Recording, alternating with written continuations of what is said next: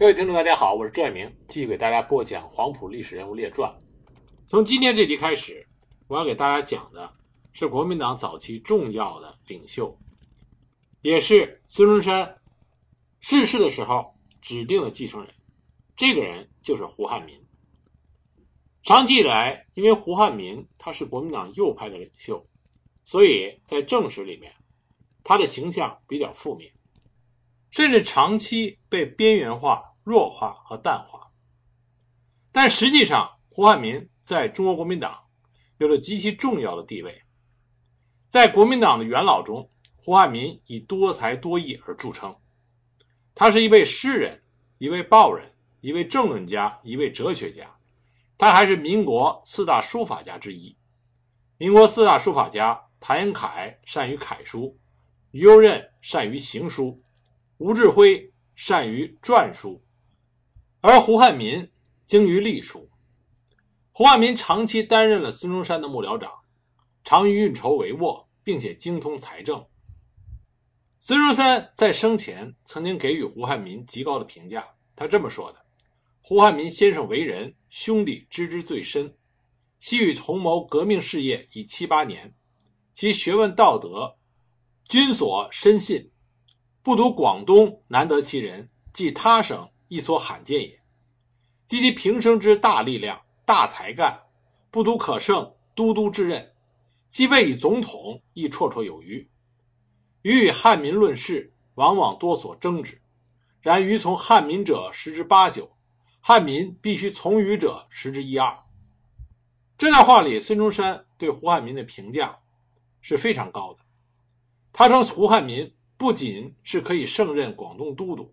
而且担任总统也绰绰有余，而且两个人争执的时候，胡汉民意见占上风的十之八九。那么胡汉民到底是一个怎么样的人呢？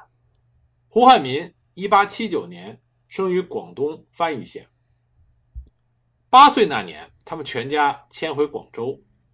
胡汉民自小天资聪颖，十一二岁的时候已经读过《十三经》《史记》等古籍。十一岁的时候，他父亲去世。两年之后，他的母亲也病逝。胡汉民从小就能文能诗，十三岁就写下了《种竹诗》。啊，十三岁的时候，他的文笔是这样的：“种竹北窗前，萧萧清香发。本已招凉风，反教闭明月。”但是随着他双亲离世，在之后的几年里，他的一个哥哥、两个弟弟、一个妹妹都因为有病没有办法治而早逝。接连而至的不幸，使得胡汉民倍感忧伤，以致成年之后，他的身体一直不好，体弱多病。为了维持生计，胡汉民十六岁就开始了教书生涯。他一边教书，一边自修，先后肄业于薛海堂、菊坡、月华、越秀等书院。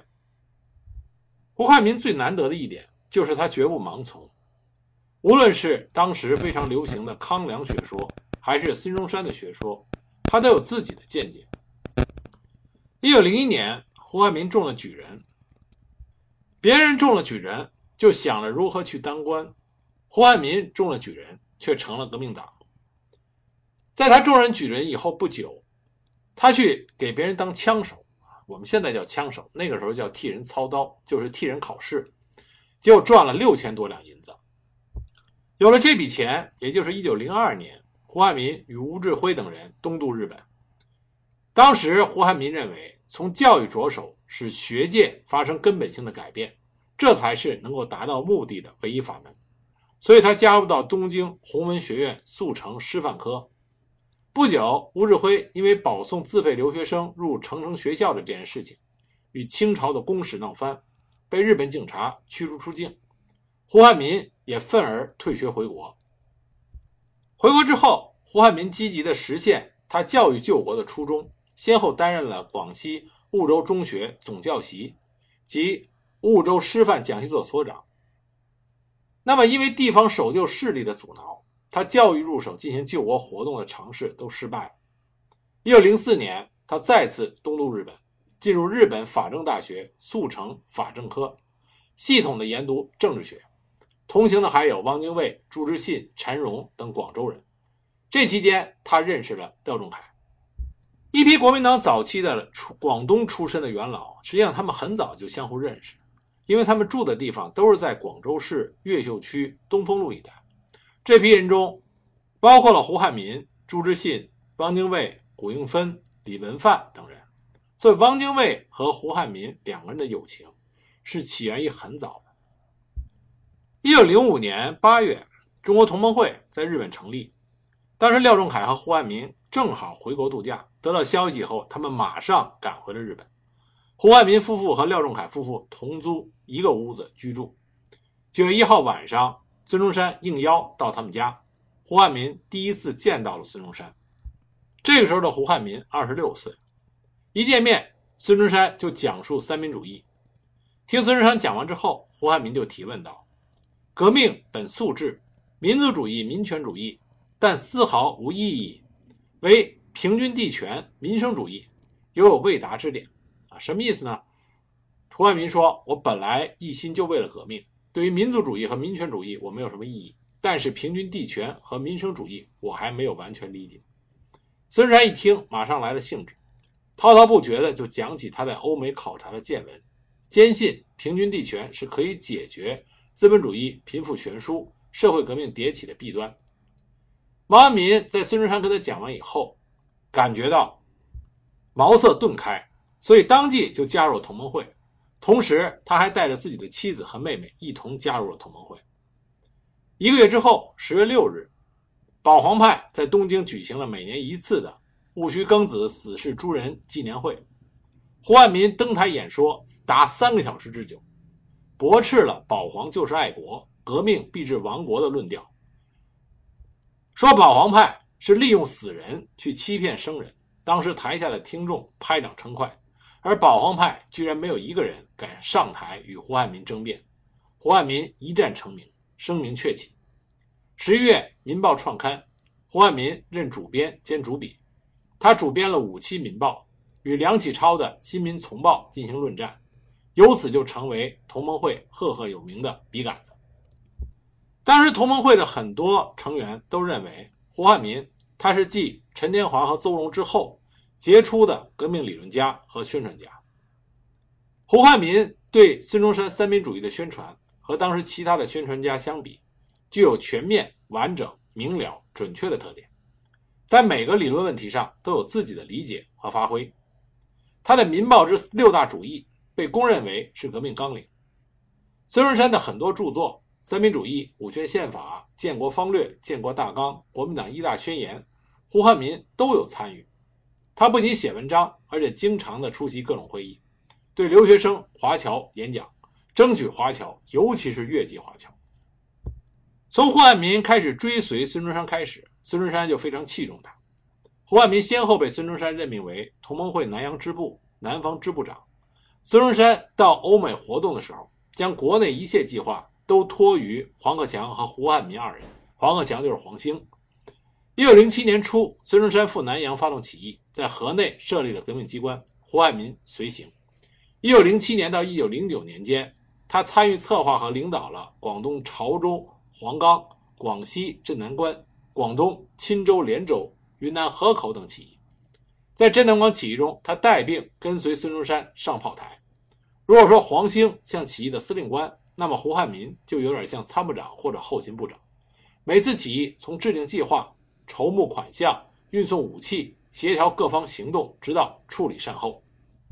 那个时候的胡汉民和汪精卫两个人，为了革命的成功，为了能够推翻满清王朝，建立新的中华民国，可以说得上是兄弟齐心。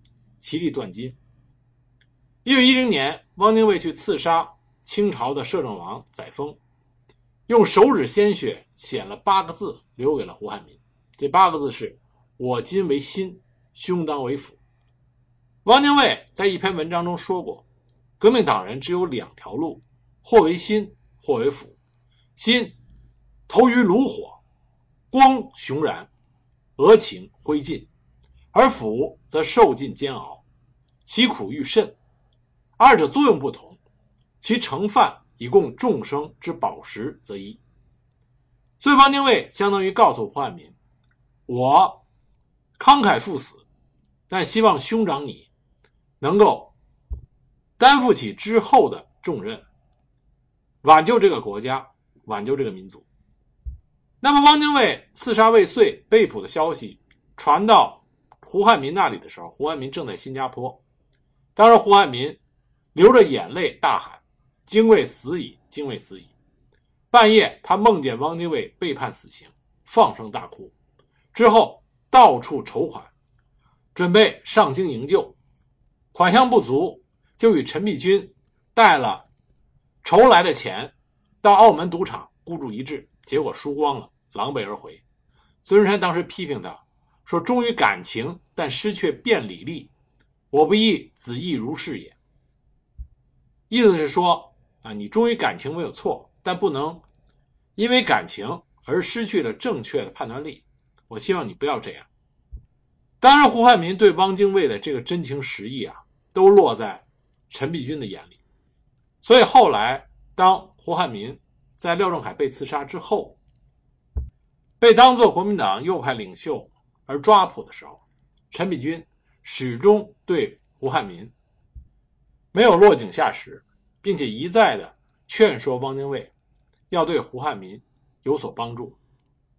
陈璧君将来有时间会给大家讲一下，虽然他后来随着汪精卫去当了汉奸，让人非常不耻，但是陈璧君在性格里颇有巾帼不让须眉、恩怨分明的这种男子气概。著名的黄花岗起义，胡汉民参与了策划和筹款。在这场起义发动之前，胡汉民夫妇安排了后事，将独生的女儿胡木兰托给一个老人照料，在一块布上写了他们的名字和籍贯，缝在了木兰的衣服上。在准备黄花岗起义的过程中，胡汉民主要负责的是筹款。他一路去了马来西亚的太平、巴罗、金宝等地，但是筹款的难度很高。他筹来的钱尚不及一万元。后来他又去了新加坡，再到西贡、泰国等地筹款，尽心尽力，不畏辛劳，最终筹得了比原来计划还要多的款项，保证了黄花岗起义的发动。在黄花岗起义发动前夕，胡汉民考虑到在港的啊，在香港的同志大多数是没有发辫的，大批人如果到广州易被察觉。需要陆续的抵达广州，所以他建议将起义时间推迟一天。但是黄兴根据情况决定，还是按照原定计划啊举事。但也正是因为这个原因，黄冈起义的时候啊，起义发动时候的人数是少于原来的计划的，这使得起义最终失败了。胡汉民自香港到达广州的时候，才得知起义失败，但他仍想进城。所以就派了陈璧君前往探视，但是看见城门已闭，只能是返回香港。不久，武昌起义爆发，广东各社会团体聚会，要求独立。两广总督张明奇表示赞同，但不久他就出尔反尔，取消了独立。胡汉民等人决定，一方面发动民军进入省城，另一方面利用水师提督李准。与张明奇的不和，策动李准反正。胡汉民亲自写了一封信给李准，分析了大局，小以利害，并表明革命党人不会追究他之前镇压黄花岗起义的责任。解除了后顾之忧的李准，再三权衡之下，决定反正。李准准备妥当，告知张明奇已经决定向革命军投诚。本来想再次独立的张明奇，急忙向龙继光求助，但龙继光不肯帮忙。孤立无援的张文奇只能是仓皇地逃离了广州。临走前，将库银作为军饷发给了荣继光的军队。张文奇一跑，广东各界开会，选举胡汉民为广东都督。胡汉民一行八人抵达广州就任，然后马不停蹄地就转入到更为复杂的建立和巩固新政权的工作。一九一二年元旦，孙中山在南京就任了中华民国临时大总统，他任命胡汉民为临时政府秘书长。这一年，胡汉民三十四岁，年轻气盛，锐意革新。当然，章太炎就说了：“临时政府成立以来，宪法未定，内阁既不设总理，总统府秘书官长用真宰相也。”胡汉民与孙中山同居一室，每天都是通宵达旦的议事。在临时政府任职的三个月期间，胡汉民致力于建立各种典章制度，发布了大量的政策法令，如严禁刑讯体罚、禁止官吏非法扰民、禁止贩卖人口、严禁鸦片等等。胡汉民对吏治非常的看重。当时，一位总统府的沈姓的庶长强征民间的车马，胡作非为，胡汉民将他交付给江苏都督，处以死刑。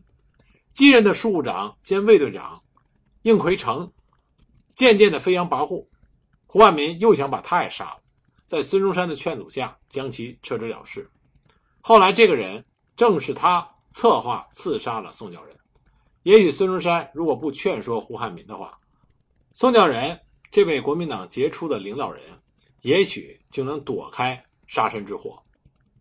实业总长张謇推荐了十余个门徒，想担任总统府的秘书。胡汉民认为不合适，拒绝录用。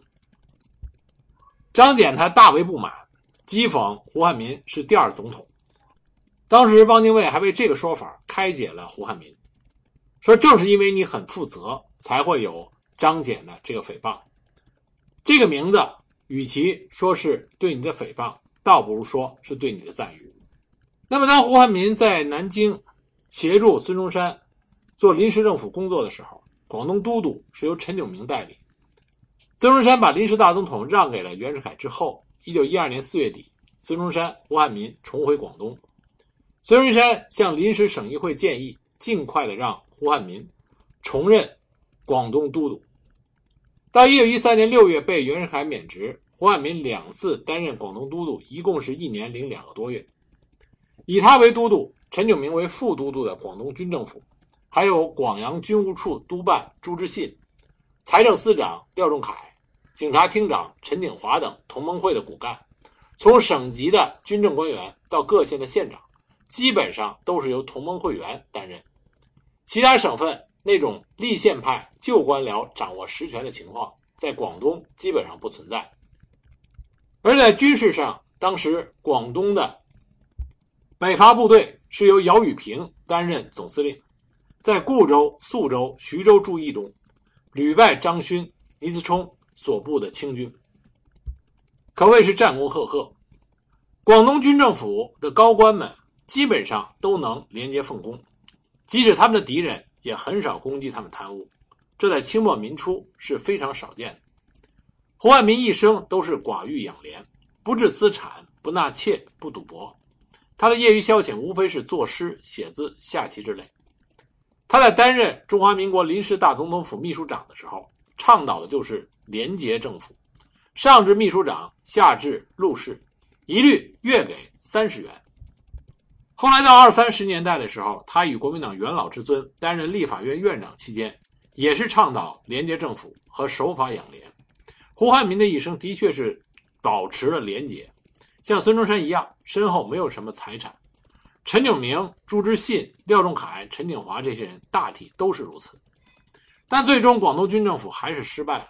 二次革命失败之后，胡汉民、陈炯明都被迫的流亡海外。这里有一个很有意思的现象。就是广东军政府这些高官既然非常廉洁，也没有出现腐败，那么为什么最后还是败于了保皇派和旧官僚呢？革命党人，他们虽然掌握了一省的权力，但他们的敌人得到了外国的支持，旧官僚、旧士绅的政治、军事、经济、文化实力远远超过了他们，而这些革命党人，他与工农商也缺乏联系，士绅是反对革命的。支持革命的只有人数不多的留学生和新式的知识分子，革命党人更重视商界的意见，但是商界认为革命并没有给他们带来利益。革命前，革命党人在广东号召，革命成功以后有平价的米吃，但是民国以后米价却更高了。革命党人不仅没有满足民众经济要求的政策，也不知道如何制定这样的政策，更不懂得如何去宣传和发动民众。在与袁世凯决战的时候，士绅和商人都站在了袁世凯一边，工人、农民和其他的劳动者都是旁观者。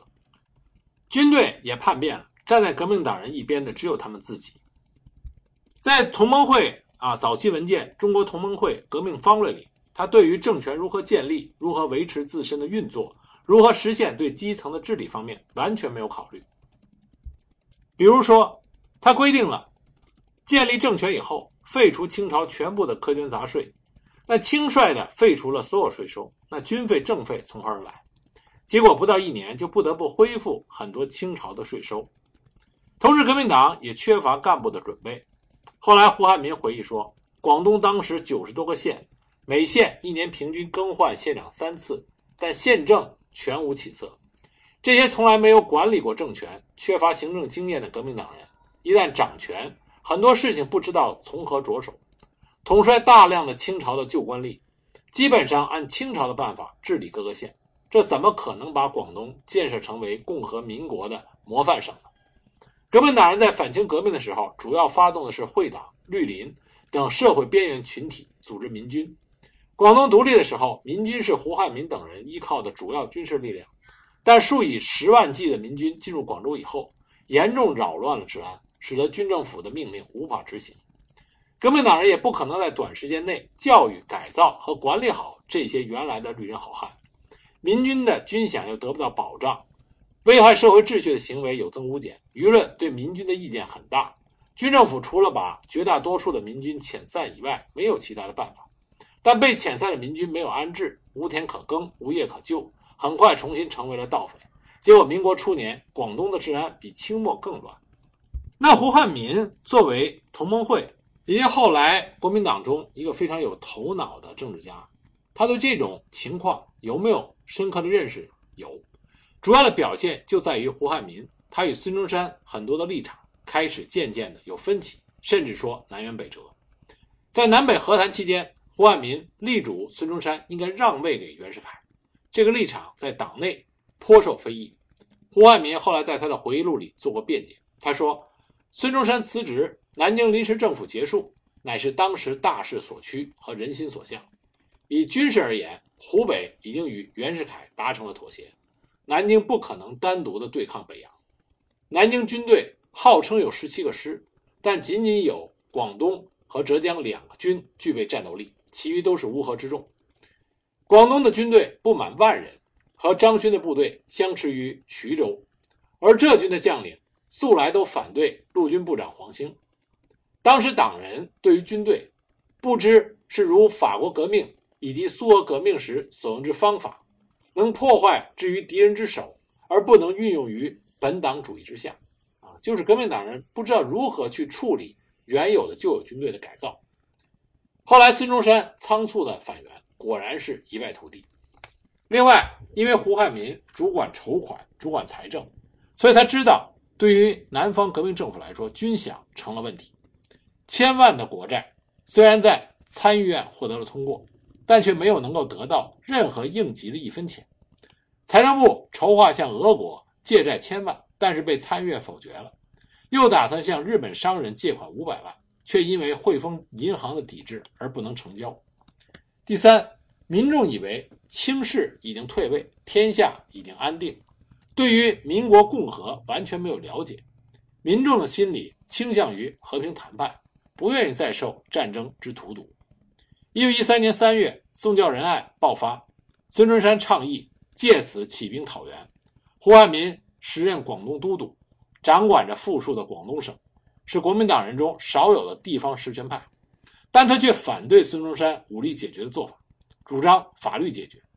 孙中山当时发电报力促广东独立，胡汉民以时机未到而拒绝。二次革命失败以后，胡汉民也流亡日本，他始终追随孙中山的步伐，在东京创办《民国》杂志。他在发刊词中就提出了改造国民性的问题。这个说法早于鲁迅。胡汉民认为，近代一般国民的心理弱点是保守而具有惰性。容易被野心家所利用。为了救济国民的惰性，必须急图民治、民德、民利的进步，务必要使国民对于蒙蔽民智、败坏民德、摧毁民利者，知道要有所选择，而不至于盲从。一九二一年春节，胡汉民在自己家门口贴出了一对春联上面写着“文明新世界，独立大精神”。前一句是对新社会的期望，后一句反映了他对独立人格的追求。胡汉民虽然是孙中山的追随者，他对孙中山的政策并不是一味的盲从，甚至说他只要自己想不通，他一定会提出反对意见。一九二一年五月五日，孙中山在广州自任非常大总统，胡汉民出任大本营总参谋，也就是幕僚长。一天，孙中山来到胡汉民的办公室，顺手打开一个公事箱，发现里面有好几份自己签发的手令。胡汉民擅自扣留，没有发出。孙中山大怒，就斥责说：“你竟然敢擅自扣发我的手令！”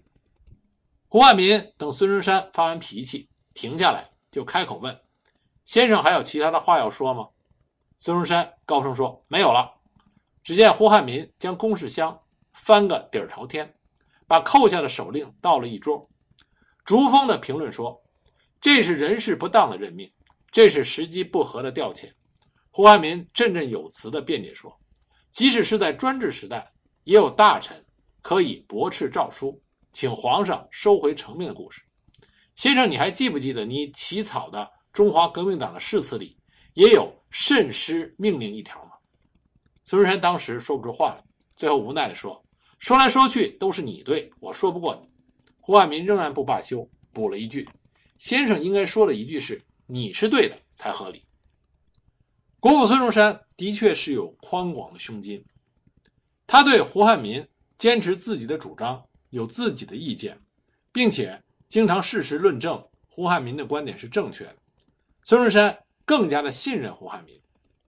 如果孙中山离开广州到前线督军，胡汉民留守后方，维持行政，筹措军费，胡汉民全权负责。但这自然也招来了其他人的记恨。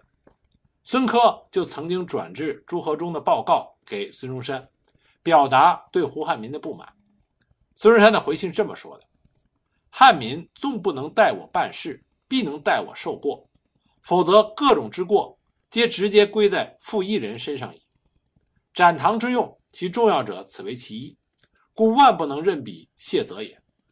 汉民之去留，甚有关于大局之得失成败也。可见孙中山充分的相信胡汉民，他知道胡汉民坚持自己的意见，不是为了他自己，而是为了孙中山，为了中华民国，为了中国国民党。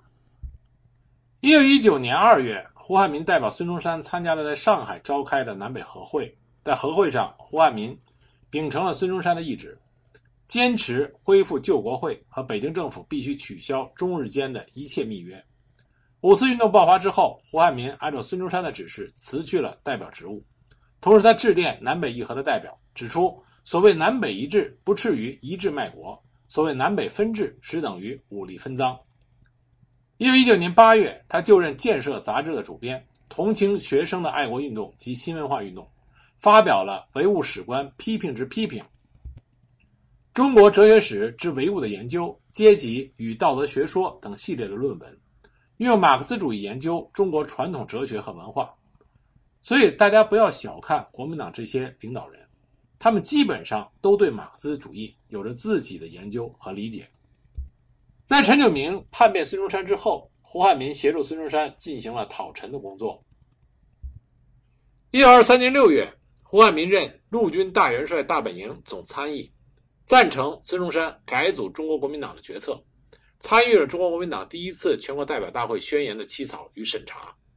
一九二四年一月，中国国民党第一次全国代表大会在广州召开，胡汉民被孙中山任命为五人大会主席团之一。并且获选为中央执行委员，会后主持上海执行部。一九二四年五月，奉命回到广州，代理大本营事务，同时兼任黄埔军校政治教官。一九二四年六月，黄埔军校建立。一九二四年的六月十六日，就是黄埔军校正式开学的日子。当时举行了隆重的开学典礼，孙中山携夫人宋庆龄参加了这一盛典。胡汉民。汪精卫、谭延闿、林森、徐崇智这些文武高级官员都陪同着孙中山来到了黄埔岛。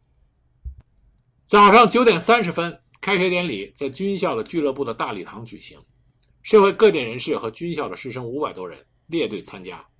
孙中山以军校总理的身份致辞，发表了长篇演说。孙中山的这个演说记录稿长达七千四百余字，足足讲了一个多小时。他在这个著名的开学演说中，号召黄埔军校的全体师生，从今天起立一个志愿，一生一世都不存升官发财的心理，只知救国救民的事业。孙中山说道：“革命党的精神就是不怕死的精神，有了这种精神，一百个人就能打一万个人，有一支一万人的革命军就可以打倒军阀。”十一点半，全体集合在大操场，举行了开学典礼仪式。孙中山站在主席台的正中央，宋庆龄、蒋介石、廖仲恺随侍左右。开学典礼仪式由廖仲恺主持，胡汉民宣讲了总理训词。啊，总理训词的全文是：“三民主义，吾党所宗，以建民国，以尽大同。自尔多事，为民前锋，夙夜匪懈，主义是从，失勤失勇，必信必忠，一心一德，贯彻始终。”当然有一个趣闻，就是因为胡汉民他是地地道道的广东腔啊，一嘴的粤语，所以呢，他念的这个总理训词，很多学生根本听不懂。尤其是像北方来的这些学生，其中最为典型的就是陕西籍的杜聿明。杜聿明是竖直了耳朵也听不明白，在他听来，头两句“三民主义，吾党所宗”，那么胡汉民念出来变成了“三味煮鸡，萝卜大葱”。他听不明白也就罢了，他还问旁边的人说：“是不是说今天我们要吃三味煮鸡，萝卜大葱？”结果这迅速的就传开了。到中午开饭的时候。大家相互之间还调侃几句，说今天吃什么啊？三味煮鸡，萝卜大葱。在胡汉民宣讲了总理训词之后，汪精卫代表中央执行委员会宣读了贺词。中午，孙中山与全体师生共进午餐。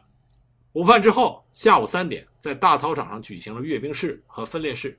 孙中山检阅了五百多名黄埔军校师生组成的各个方队。礼毕已经过了五点。全体师生列队送孙中山和宋庆龄返回广州，留下胡汉民、汪精卫、蒋介石等人继续举行开学典礼。晚上七点，国民党中央执行委员会及广州市党部宴请黄埔军校教职员工及全体学生。主持宴会的是胡汉民、汪精卫、廖仲恺、张继、谭延闿、林森等人。宴会中间，汪精卫致辞，大概的意思就说：有学问，尤需。有主义，无主义之学，如官僚军阀，其祸国，且甚于无学。今本校学生皆属同志，皆属有主义者。一日学成，当为有主义之学。党与兵实相依为命，兵出于党，无党即无兵；党赖乎兵，无兵即无党。国建于党，无党即无国。王者无党之失败，由于党自党，民。兵自兵，此后五人万不可再蹈覆辙。今日九时虽薄，但本党同志特借以表示相依为命之精神，请以最恳挚、最亲切之心意，再奉校长、教职员、学生诸同志酒一杯，于当时全场举杯再饮。这就是黄埔军校建立当日的盛景。那胡汉民为黄埔军校做了哪些贡献呢？我们下一集呢，再给大家继续的讲。